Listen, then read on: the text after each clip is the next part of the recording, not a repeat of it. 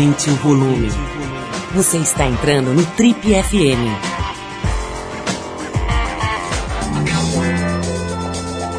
Oi, eu sou o Paulo Lima e a gente está começando mais um Trip FM, o talk show da revista Trip. São 33 anos de entrevistas, reflexão e boa música. Nossa convidada de hoje é uma das mais potentes revelações do cinema nacional nos últimos anos. Só para dar uma ideia do talento dessa jovem, na sua estreia profissional, ela faturou nada menos do que o prêmio especial do júri de melhor atriz no Festival de Sundance de 2015. Uma honraria que ela dividiu com ninguém menos do que a experiente Regina Casé. Ela nasceu em Taguatinga, cidade satélite de Brasília, e começou com as aulas de teatro aos 12 anos. Sua mãe achou que a atividade ajudaria a filha a vencer a timidez implacável e a se relacionar mais com as outras crianças, mais e melhor com as outras crianças. O que era para ser uma espécie de terapia virou paixão e depois profissão. Ela se formou em comunicação na Universidade de Brasília, mas não abandonou as aulas de teatro na Faculdade de Artes Dulcina de Moraes. E foi no teatro que ela chamou a atenção da produtora de elenco Patrícia Faria, que acabou chamando para participar do filme Que Horas Ela Volta, obra que catapultou a carreira da nossa jovem convidada de hoje, esta talentosa, perfumada e simpática menina chamada Camila Mardila, que está com um quaquilhão de projetos em produção, alguns já em cartaz, como por exemplo os filmes Altas Expectativas e Cora Coralina, Todas as Vidas. Camila, antes de mais nada, é um prazer te receber aqui. A gente já é seu fã aqui desde o Que Horas Ela Volta. A gente ficou ali surpreso com quem é essa menina aí que apareceu e arrebentou nesse filme. Então a gente estava muito querendo te conhecer aqui, conversar. Muito legal que deu certo aí a tua agenda. E seja bem-vindo às nossas amplas e bastante chiques instalações. Muito obrigada pelo convite. Como é que é esse negócio, Camila, de virar famosa de repente, né? Assim, você cai já num filme, né? A gente acabou de falar, você foi selecionada ali por uma um caça-talentos aí, uma pessoa que estava atrás de gente legal e já vai para um filme que de repente explode, né? Quer dizer, claro que não é por acaso um belíssimo trabalho, né? um trabalho que foi amplamente premiado, um filme muito, muito bacana, né? Um filme brasileiro é, distinto, eu diria. Mas de repente você fica conhecida, né? Assim, deve ser bem louco para uma menina que está lá fazendo as suas aulas de teatro, estudando, não sei o que, de repente está num festival de Sundance, aí tem que ver figurino, tem que se arrumar, e vai lá e ganha o prêmio. Como é que foi lá? Assim, você foi bem de figurino, por exemplo, no, na hora de receber o prêmio? Você estava chique? Como é que a tua vida dessa virada aí? Bom, eu estava usando as botas que eu estou usando hoje, que das quais não me separo. E que inclusive chamou a atenção, porque todas as mulheres estavam sem salto, de bota coturno no lançamento do filme. Eu, a diretora no Mulaerte. É um festival bem descontraído, né, de filmes independentes. Ele é muito conhecido nos Estados Unidos como é, o festival de filmes independentes americanos. E aí tem essa janela dos filmes é, do mundo inteiro. Isso é aquele festival que começou com o, Robert Redford? Isso, é isso, é né? que tem um instituto de roteiro. É uhum. É uma coisa que, na verdade, ele se mantém o ano inteiro, assim, com encontros de diretores, roteiristas. É, tem vários tipos de laboratórios. E aí tem o festival em janeiro, todo janeiro, comecinho do ano. Apresentam filmes, né? Que acabam indo para vários outros festivais. Esse festival foi que realmente te tornou mais conhecida, assim, logo depois é. do, do, lançamento do filme, é isso? É porque o filme estreou nesse festival ah, e tá. aí de cara teve esse prêmio que foi muito fora da curva, né? Assim, era um é, na premiação oficial tem o prêmio de melhor filme, que era o que a gente estava ali pleiteando que acontecesse. E de repente aconteceu esse prêmio especial do júri, que era o, o prêmio de melhores atuações para mim, para Regina. E que foi uma surpresa nem sei dizer, foi um dia muito maluco, assim, quando a gente soube, aí voltei lá para pegar o prêmio e foi uma emoção muito além do imaginado, assim o filme realmente. A gente já tinha uma expectativa sobre ele. A gente sabia que estava fazendo um puta filme legal e, e tudo, mas ainda estava uma incógnita como ele ia chegar, principalmente num festival internacional, porque a gente achava que o filme tinha muito a ver com a nossa realidade, né? Com as nossas histórias, com o nosso contexto social e tudo. Então a gente não sabia como isso ia cair para os gringos, assim. Mas deu super certo. Depois foi o Festival de Berlim, também ganhou o melhor filme. E eu tava na batalha que várias atrizes estão aí no dia a dia, né? Eu comecei muito cedo, mas ao mesmo tempo era uma coisa que eu transitava, assim, eu participava do fazendo peças, fazendo coisas e tal. Também trabalhava com publicidade, que é a minha formação. É, de vez em quando as coisas aconteciam na área da, do teatro e do cinema ainda não. É difícil porque você já tem que ser alguém, às vezes, para determinados trabalhos, mas ao mesmo tempo você não tem como começar. Então, em muitos momentos você tem aquela lacuna, assim, até alguém te dar a oportunidade, como foi o Que Horas, em que eu fiz teste, teve todo uma, um processo assim de vai acontecer, não vai acontecer. E aí quando rolou eu fiquei muito feliz, porque eu já era muito fã da Ana Milaert também, adorava os filmes dela. Queria falar um pouco sobre ela, inclusive, Camila, a gente teve outro dia aqui o, o Celton Mello, e entre outras coisas interessantes e, e, digamos, originais que ele falou aqui, ele disse que no Brasil falta bons, bons diretores de atores, uhum. né? Quanto que tem da, da, da, da, mão do diretor no resultado da atuação de uma, de uma profissional como você? Eu acho que é uma parceria que ela pode potencializar muito o trabalho, né? A Ana tem essa especificidade que o roteiro é dela e a direção é dela, né?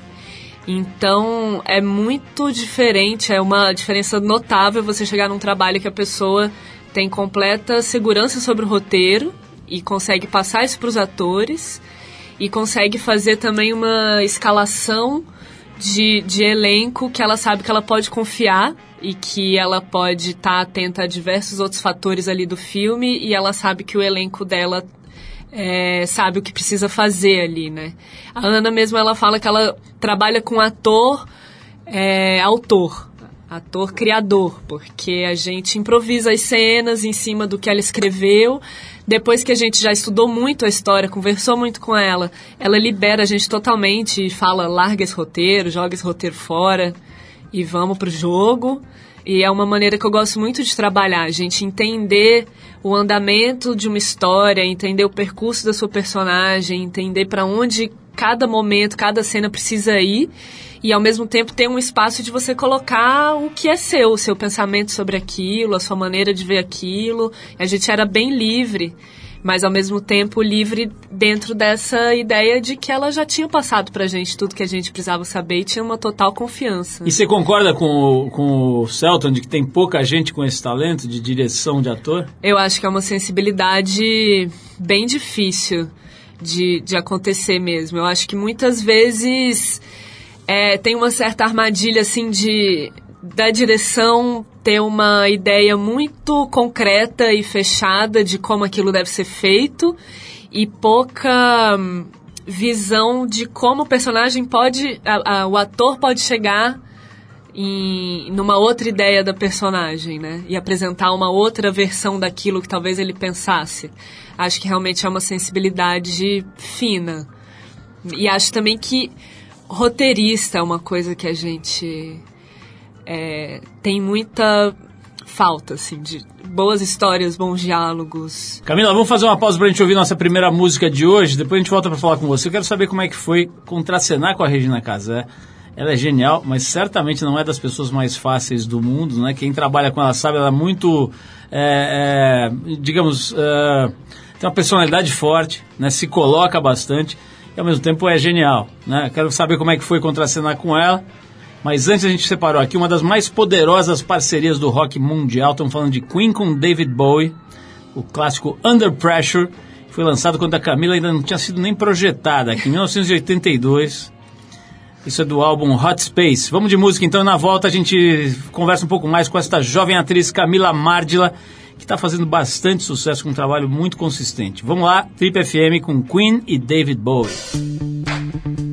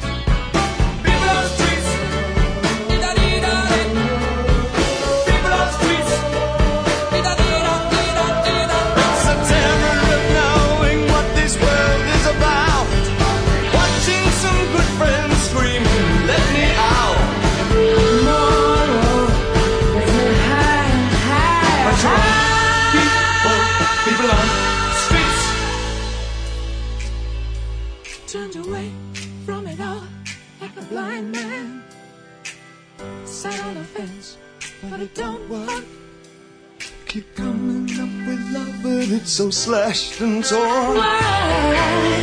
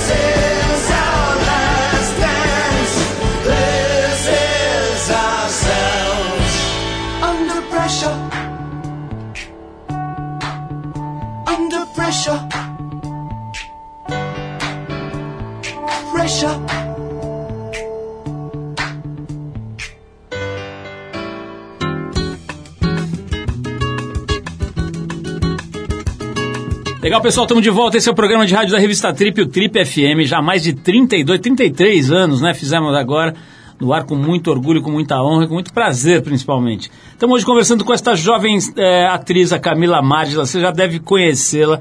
Ela fez esse filme brilhante, O Que Horas Ela Volta, ganhou 200 mil prêmios. É realmente um filme muito bom. E depois fez boas séries, naquela né? Justiça que foi também premiada, né? Pô, puta trabalho incrível. É, mas como eu disse antes da gente trazer essa dupla aqui da, do Queen com o David Bowie, o Camila, como é que é, cara? Tudo bem, você já fez, tinha feito um monte de teatro e tal, mas pô, você chegar lá para um filme, um longa-metragem com a Regina Casé ao seu lado protagonizando ali, fazendo a sua mãe e tal, deve ter dado um certo frio na barriga ali, né? Pensando no Asdrubal trouxe trombone, toda a carreira dela, tudo que ela fez já, uma obra incrível da Regina. Como é que é? Para você, tipo, podia estar tá lá quem fosse, Paulo Altran, Fernanda Montenegro, Regina Casé, dava na mesma ou, ou isso pesa? Como é que é esse aspecto para uma moça chegando ali no set? Ah, eu acho que isso pesa mais no sentido da admiração e de você querer estar tá à altura daquilo também, de algo que você já é, passou a sua infância e adolescência admirando mas ao mesmo tempo, eu acho que a partir do momento que você está num mesmo trabalho e compartilhando um mesmo espaço, não tem, não tem nem para onde ficar uma brecha para algum tipo de, de interferência do lado pessoal, né, da história, assim, a gente tava ali, eu, Jéssica, ela fazendo aval e ainda tinha essa essa questão da relação das duas ser uma coisa difícil, né, complicada, conf, conflituosa, de embate, de, de rolar sempre uma tensão, né, que é uma da, da natureza da relação dessa mãe e dessa filha. E eu acho que, como a gente falou no primeiro bloco também, o Festival de Sundance, por exemplo, foi um lugar que conseguiu enxergar muito essa dinâmica é, de interdependência, né? Eles premiaram as duas. É, da premiar, premiar as duas atrizes pela atuação das duas. Eu acho que tem muito a ver com essa consistência da coisa da mãe, da filha, daquela relação. Acho que foi quando a gente viu que essa história estava chegando. Agora, Camila, a Regina não é muito mandona? não, comigo não teve esse tipo de relação, né? A direção ali é da Ana Muilaerte e ela certamente é uma presença que ocupa um espaço, né? Ela tem uma presença, não é à toa que tem essa genialidade que a gente enxerga, né? Ela é muito sagaz, ela é muito incrível na improvisação, ela ocupa muito bem os espaços, ela lida muito bem com a cena. É, então eu acho que o meu dever ali era ser esperta o suficiente para me aproveitar disso também, né? Aprender junto, é, encontrar os espaços ali para para me aproveitar dessa sabedoria, né, de gerar mais experiência. Camila, vamos pular para a série Justiça. Foi uma série bem legal, como eu já falei, né, muito com, com as tramas intrincadas, né, uma história entrava um pouco na outra, depois saía, tá um roteiro interessante em que você fazia uma mulher que só se ferrava, né? Basicamente se apanhava, não tinha dinheiro, tinha que segurar o filho e tal. Era uma, uma mulher sofrida como milhões de mulheres aqui no Brasil, né? Que segura uma barra pesadíssima né? Você segurava a casa, o marido é, meio xarope. saindo do presídio, ela cuidando da criança, sustentando a casa. A minha pergunta é a seguinte, você não tem medo de sofrer demais nos filmes? Você está sempre meio sofrendo nesses personagens? Você não tem medo de virar aquela atriz que está sempre sofrendo, não?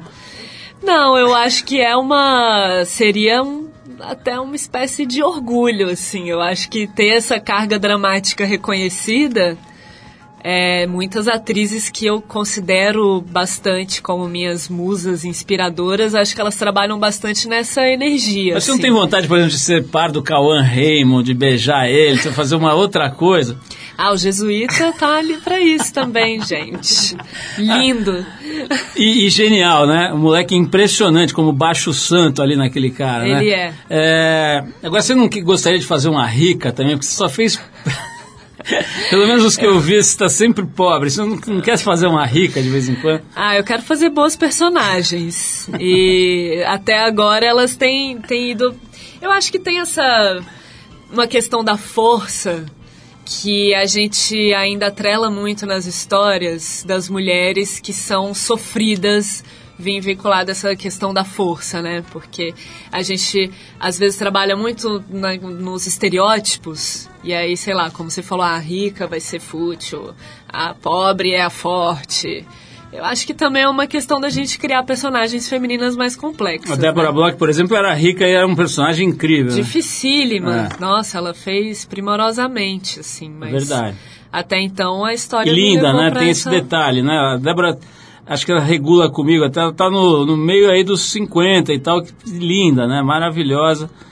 É, pô, além de uma excelente atriz, tá super bonita. Agora, falando da vida real, Camila, ganha dinheiro uma atriz do teu nível, da tua idade, fazendo obras desse tipo, premiadas internacionalmente, fatura uma bufunfa, você consegue comprar apartamento, carro, essas coisas, ter o que você precisa, ou ainda fica naquela relação é, enfim, de fazer conta, de perguntar preço, de ficar preocupada ah, com isso? A gente tem uma vida instável, assim. Eu digo a gente, eu não tenho é, ambições de fama e dinheiro. Eu quero me sustentar, quero viver bem, quero manter a minha liberdade acima de tudo que eu acho que às vezes essas coisas vêm atreladas a muitas dependências e, e muitas concessões é, que eu não desejaria fazer. E eu acho que eu ter começado cedo, eu ter sempre. Eu vim de uma família que sempre construiu muito tudo que tem. Nada veio de mão beijada, nada veio por acaso. E isso sempre foi muito ensinado para mim, assim. Então eu quero conquistar as minhas coisas a partir do meu trabalho. Então, a partir do momento que eu puder viver bem assim, tá tudo ótimo. Camila, acho que você vai gostar dessa aqui. A gente separou agora para tocar a segunda música de hoje. É uma banda de Olinda chamada Eddie. Eu a gosto faixa, muito. A faixa chama-se O Baile da Betinha, música do disco Carnaval do Inferno, de 2000. Adorei o nome. É, vamos de música, então daqui a pouquinho a gente volta com o Trip FM, hoje conversando com a atriz Camila Mardila. Eu vou querer saber se é verdade que ela gasta tudo que ela ganha em calçados, que ela compra botas e sapatos em excesso. Vamos lá, Ed, o baile da Betinha.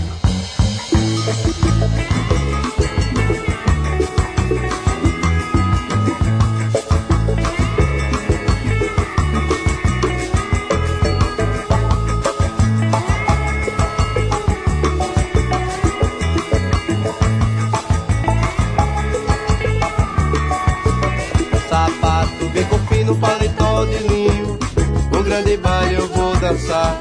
Betinha, vem cá, vem cá, vem cá, lá. Sapato, bico fino, paletó de linho. O grande baile eu vou dançar. Betinha, vem cá, vem cá, vem cá, lá. Bem agarradinho, com o rostinho coladinho. Um samba jazz vai encontrar. Menina, vem cá,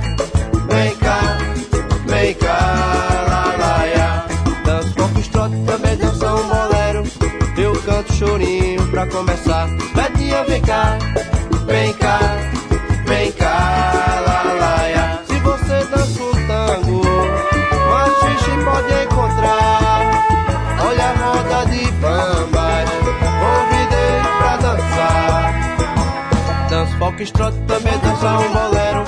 Rock and roll, quer penetrar. Betinha, vem cá, vem cá, vem cá,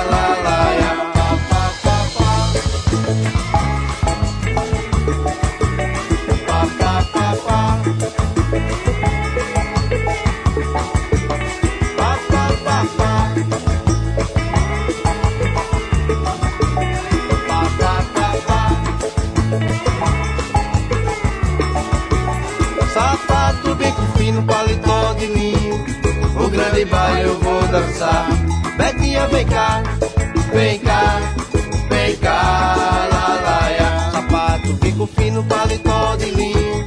O grande baile eu vou dançar.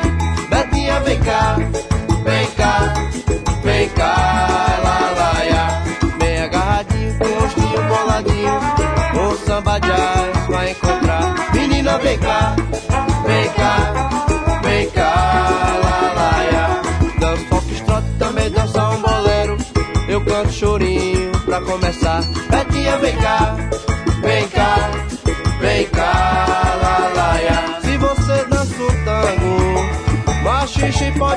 Olha a roda de bambas, convidei pra dançar.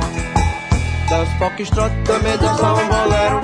Rock and roll, quer penetrar. Betinha, vem cá, vem cá, vem cá, lá,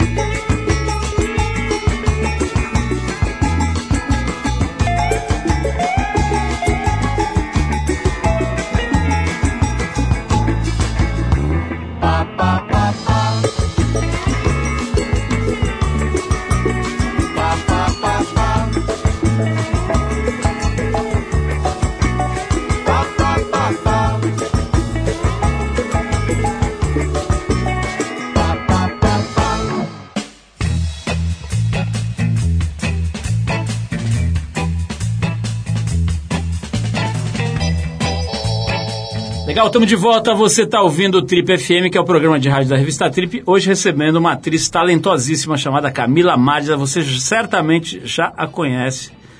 Ou das séries da Globo, ou dos filmes de cinema. Quantos longas você já fez, Camila?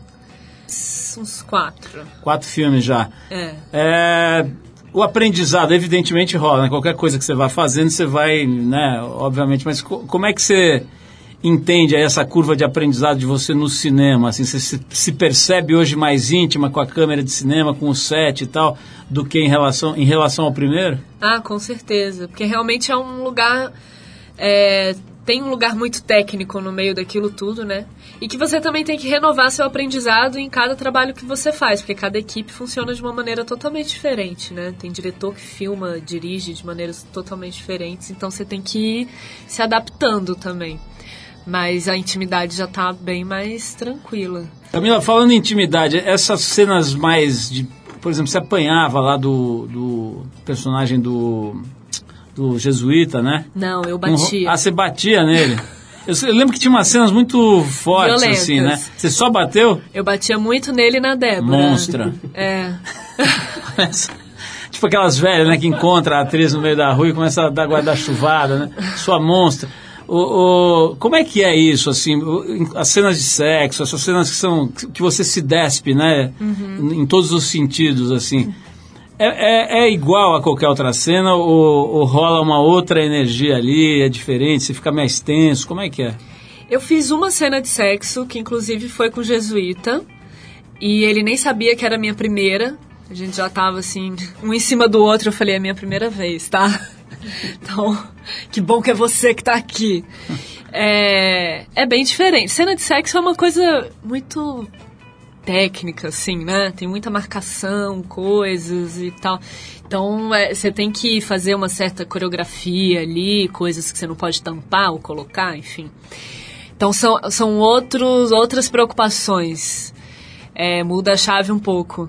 Essas cenas muito violentas, elas têm uma. que é uma coisa que acontece muito nas séries que o José Villamarim dirige, que é o diretor do Justiça, e dessa outra série que eu estou fazendo agora.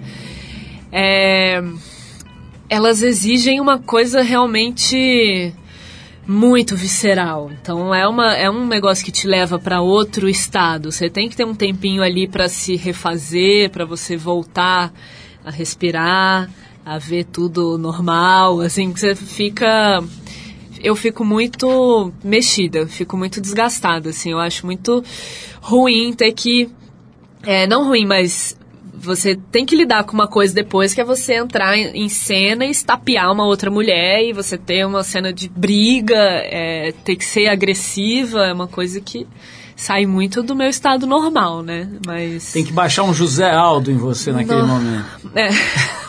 o, o, Camila, eu tô vendo aqui, é, falei, brinquei que você só fazia papel de sofrido e tal. Como é que é esse Altas Expectativas? É uma comédia, né? É.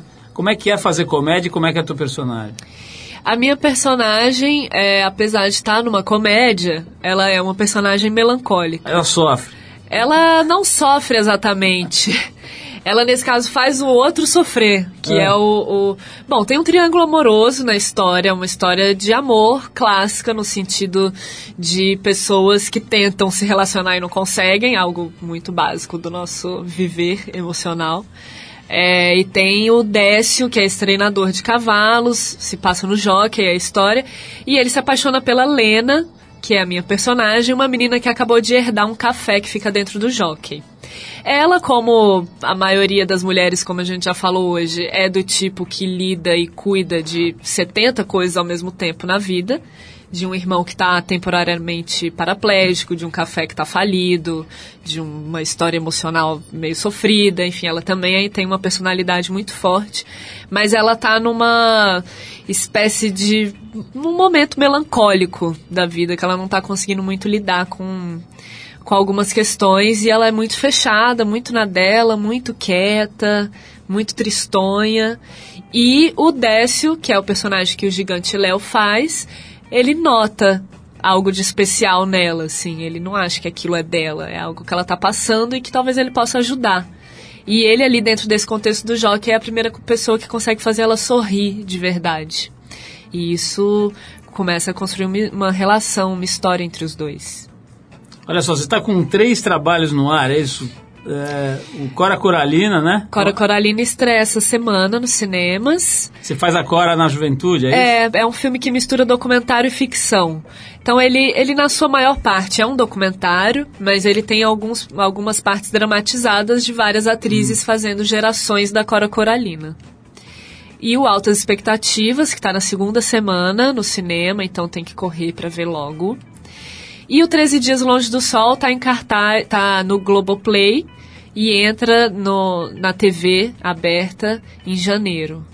Como é que é o. Bom, a gente já viu chamadas, tá? O Celton ali falando, né? Na, na, passou muito na, na TV.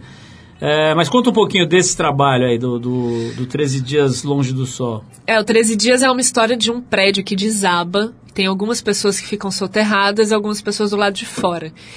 E é uma história que, enfim, se, se inspira em várias notícias e reportagens que a gente vê por aí sobre questões de corrupção em construção e, e coisas que foram mal feitas durante a construção de um prédio. ele simplesmente desaba e mata pessoas e é um desastre. Então, é uma série também muito de emoções muito intensas, né? Ela é bem mas também tem muita aventura e ação, tem muito efeito especial, é uma série bem diferente do que a gente assiste na TV brasileira, geralmente, também. Camila, vou fazer mais uma pausa pra gente ouvir música, na volta eu vou querer explorar a sua timidez. Falei aqui que você uma, tinha uma timidez na infância muito grande, né? Uhum. Vamos saber detalhes sobre isso e como é que isso se, se resolveu, evoluiu, enfim, vamos falar um pouquinho de, de você aí, como é, que, como é que você lida com, essa, com esse teu jeito. É, antes a gente vai com o cantor americano Beck. Separou aqui a faixa Tropicalia, música do disco Mutations de 98. Depois do Beck a gente volta com a Camila Mardila. Hoje no Triple FM vamos falar um pouquinho sobre essa timidez acachapante que ela tinha na infância. Vamos lá.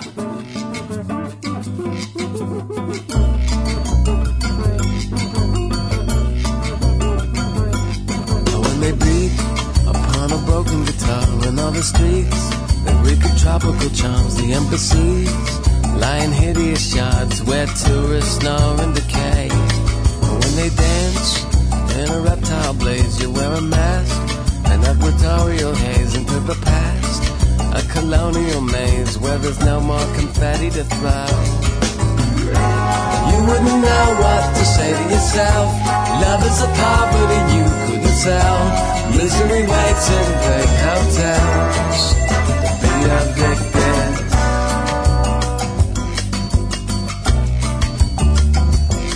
you're out of luck. You're singing funeral songs to the studs. The anabolic and bronze, they seem to strut. And their millennial fogs till they fall down and deflate. You wouldn't know what to say to yourself. Love is a poverty you couldn't sell. Misery waits in big hotels to be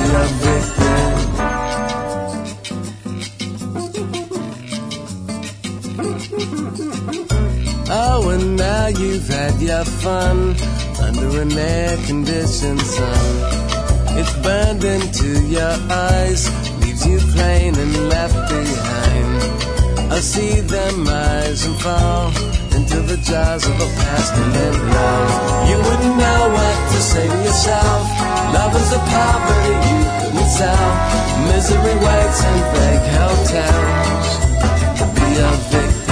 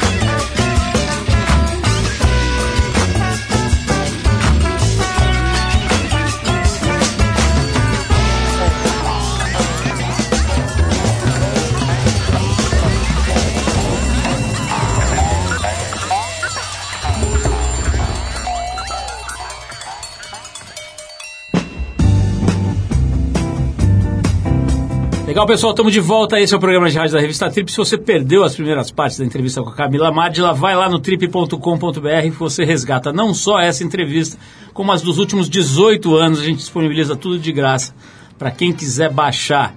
Né? Vai lá, você baixa, ouve depois quando estiver no trem, no ônibus aí, na bicicleta.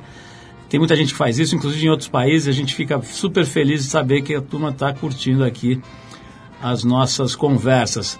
Camila, é, antes de falar da tua timidez, tem uma história aqui que está bastante palpitante, digamos, né? Que é esse negócio do assédio sexual no mundo dos, do, das artes cênicas, né? Lá nos Estados Unidos, de repente se descobre que Kevin Spacey era o demônio dos bastidores e o aquele maluco lá, o Harvey Weinstein, né? Que era um super produtor, chavecava, uhum. ia nos hotéis, né? Enfim, uma maluquice toda aí que está vindo à tona, né? Aqui no Brasil teve a história do Zé Maier, né? Que não dá para esquecer. Você já viveu alguma coisa desse tipo? Você vê isso acontecendo, nos, enfim, nos ambientes aí que você frequenta de teatro tal? Você já foi, é, é, de alguma maneira, assediada, assim? Dizer, tá, isso faz parte, de alguma maneira, da tua realidade ou é um negócio que você também fica que nem a gente aqui, meio estupefato, assim, quando você vê, né? Descobre que aquele fulano lá, é, que você idolatra, admira e tal, tem um comportamento estúpido. É, eu presencio, eu acho que toda mulher presencia isso bastante, né? Em várias instâncias, no trabalho, no lazer, no social, na rua, no transporte público, no restaurante chiquérrimo, enfim. Em todos os lugares a gente vê todas as variações que levam a isso, né? Porque a gente está falando de situações extremas. Hoje mesmo eu estava lendo todo o relato da Salma Hayek sobre o Harvey no New York Times. E e é uma situação que, se a gente pensa que uma mulher desse nível, hollywoodiano, está passando por isso, imagina todas as outras mulheres que estão numa situação, é, na maioria das vezes, é, submissa ou hierarquicamente a um homem que geralmente é quem está no poder, né? De, to de todos os lugares, seja no teatro, no cinema, na, no, em qualquer tipo de trabalho, né? A gente lida com isso o tempo todo o que está acontecendo é que a gente tá parando de ver isso como uma maluquice. É uma realidade. É algo que acontece e a gente está conseguindo falar, porque uma da, um do, dos, das características de uma situa situação dessa é que a mulher não consegue se manifestar em relação a isso. Então, a partir do momento que a gente descobriu que a gente tem companhia, é, a gente passou a ter coragem de falar e não e, e, pensar que talvez a gente não será julgada por mas você provocou ou você tá louca ou você tá vendo coisa onde não tem que é uma das piores situações possíveis. É, tem uma questão da relação de poder que é muito é, cruel assim que existem situações em que você não pode simplesmente chegar em qualquer lugar e acusar o cara, um Kevin Spacey, uma coisa. A gente, infelizmente, tem essa maneira de se relacionar no mundo, em todas as instâncias, assim, de, de criar diferenças. É, de, de quem está no poder numa situação e quem não está, e quem pode, quem não pode, quem fala, quem não fala, quem é quem é o dono da voz e quem não é, e quem vai ser facilmente calada e quem não será. Né? Isso é muito claro. a gente sabe as situações quando a gente está e fala, você não pode dizer não para pessoa X. Então, como que você, numa situação de assédio, precisa se esquivar daquilo e você ainda se preocupar, se preocupar para o cara não se sentir constrangido, para isso não se voltar contra você?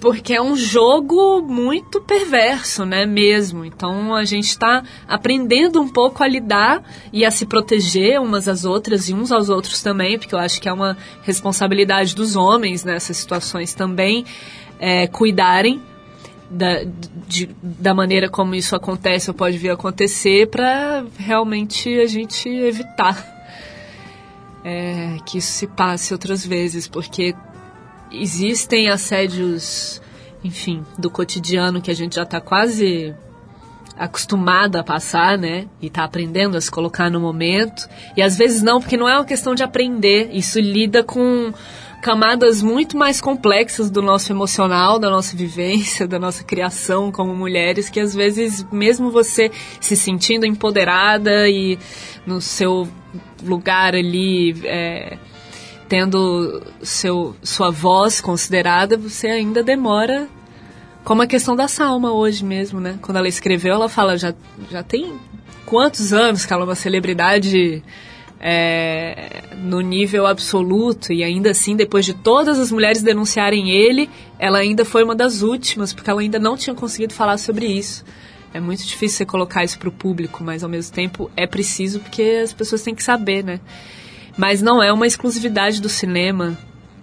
É, isso acaba acontecendo porque realmente é, o lugar da atriz é muito complicado, né? A gente tem uma coisa da da sedução, de uma, de, de, uma demanda em relação à sua beleza, ao seu status de, de, de se mostrar bonita e bem. Você parece que tem que cumprir uma série de fatores.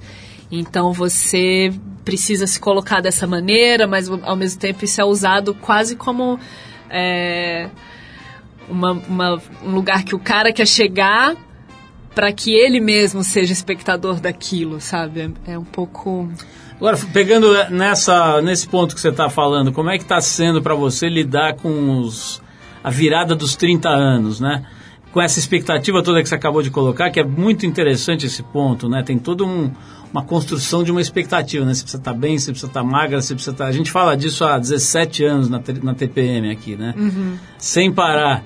E como é que tá pegando para você essa história de virar balzaquiana, né? 30 anos e tal, quer dizer, é muito jovem, é evidente, né? Ser é muito jovem, mas tem toda essa coisa de uma passagem, né? De um, de um checkpoint ali e tal. Faz alguma diferença na tua vida esse, esse, esse fato? Ah, não tem como não fazer, porque por mais que eu me considere uma mulher totalmente livre de questões da, da vaidade, eu acho que Inclusive, eu sou uma atriz muito livre de vaidade, aquilo que a gente estava falando até aqui no começo, né? Eu faço meus papéis, eu não sou uma atriz que vai pedir espelho no set, isso não vai acontecer. É, eu gosto que o quanto mais que a, o trabalho seja diferente de mim, é, melhor, ao meu ver e tudo, mas a gente tem ainda uma demanda muito forte em relação às atrizes, que é uma coisa que não acontece com os rapazes, na maioria das vezes, mas é, não é uma, duas ou três vezes que acontece na vida de ter algum tipo de, de justificativa de você não pegar um papel porque você não é bonita o suficiente. E eu, e eu tô bastante nesse borderline, assim. Porque realmente eu não sou um padrão de beleza absoluto, apesar de eu me achar linda, mas eu consigo entender é, pela visão, enfim, totalmente padronizada que a maioria das pessoas tem e ainda continuam a bater na mesma tecla, por mais que a gente esteja aí tentando falar sobre a liberdade do corpo, sobre cada uma se aceitar, sobre representar vários tipos no frigir dos ovos a gente tá sendo cobrada de ser linda. Não basta eu ser uma puta atriz, ganhar prêmio, fazer isso, ser inteligente pra caramba, correr atrás, escrever, dirigir, ter meu grupo, ter minha casa, cuidar de tudo, cuidar de uma família, fazer tudo. Eu tenho que ser linda no fim das contas. E isso é bem complicado. É, então eu e, e, jovem também, né? Os 30 também já tá pegando no. Já não tô na faixa da galera jovem, né? Já, já não é mais. E tem esse fetiche, né? Com, com protagonismo jovem, lindo e tudo, que é o que tá presente nos produtos que a gente mais vê, os produtos de maior audiência, assim, na parte é, que lida com celebridades e imagem bastante, né? Mas eu acho que é uma uma coisa que a gente leva, considera, entende, mas vai para frente porque esse não é meu foco realmente, não é a maneira como eu quero me colocar. Isso para mim é um é um trabalho e lida com outras questões e para mim quanto mais madura e segura de mim eu tiver, melhor vai ser pro trabalho sempre, porque isso significa que eu vou conseguir atingir níveis de experiência que vão para as minhas personagens e isso é o que importa. Camila, adorei te conhecer. Obrigado pela tua presença e parabéns pelo teu trabalho. O teu trabalho é muito original, é muito especial. Não, não sei o que estou dizendo, né? Um monte de gente boa já falou. Mas eu, como espectador e como alguém que está aí tentando observar o mundo aí já há algum tempo, acho que é um trabalho muito especial mesmo. Parabéns pelo teu talento e pela garra, né? Porque só talento também não resolve, né? Ralação, imagino que não seja pouca e os frutos estão aparecendo. Parabéns, obrigado por ter vindo aqui. Obrigada, adorei vir. E a gente vai fechar aqui o papo com você com um outro artista genial, que é ninguém menos do que o pequeno Steve, o Steve Wonder. Um clássico, né? Essa, pô, essa do quando eu era molequinho, que é aquela música Superstition. É, 72, eu tinha 10 anos. No álbum Talking Book. Camila, mais uma vez, brigadíssimo pela presença. Obrigada. E te convido a ouvir com a gente aqui o Superstition do genial Stevie Wonder. Vamos lá! Bom,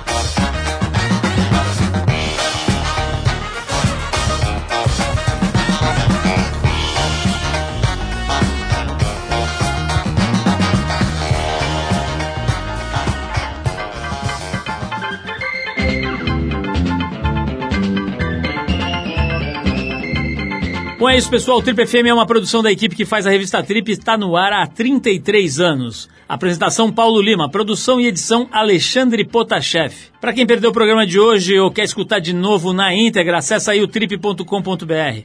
Lá você vai encontrar um arquivo com centenas de entrevistas feitas por aqui nos últimos 15 anos. Você pode baixar essas entrevistas para escutar a hora que quiser e onde quiser. Quer falar com a gente? Quer mandar um recado, sugerir uma música ou sugerir um entrevistado? Escreve para o radio@trip.com.br. E para ficar ligado e mais perto do nosso trabalho, procura a gente no Facebook Revista Trip. Na semana que vem a gente volta nesse mesmo horário com mais um Trip FM. Um abração e até a próxima.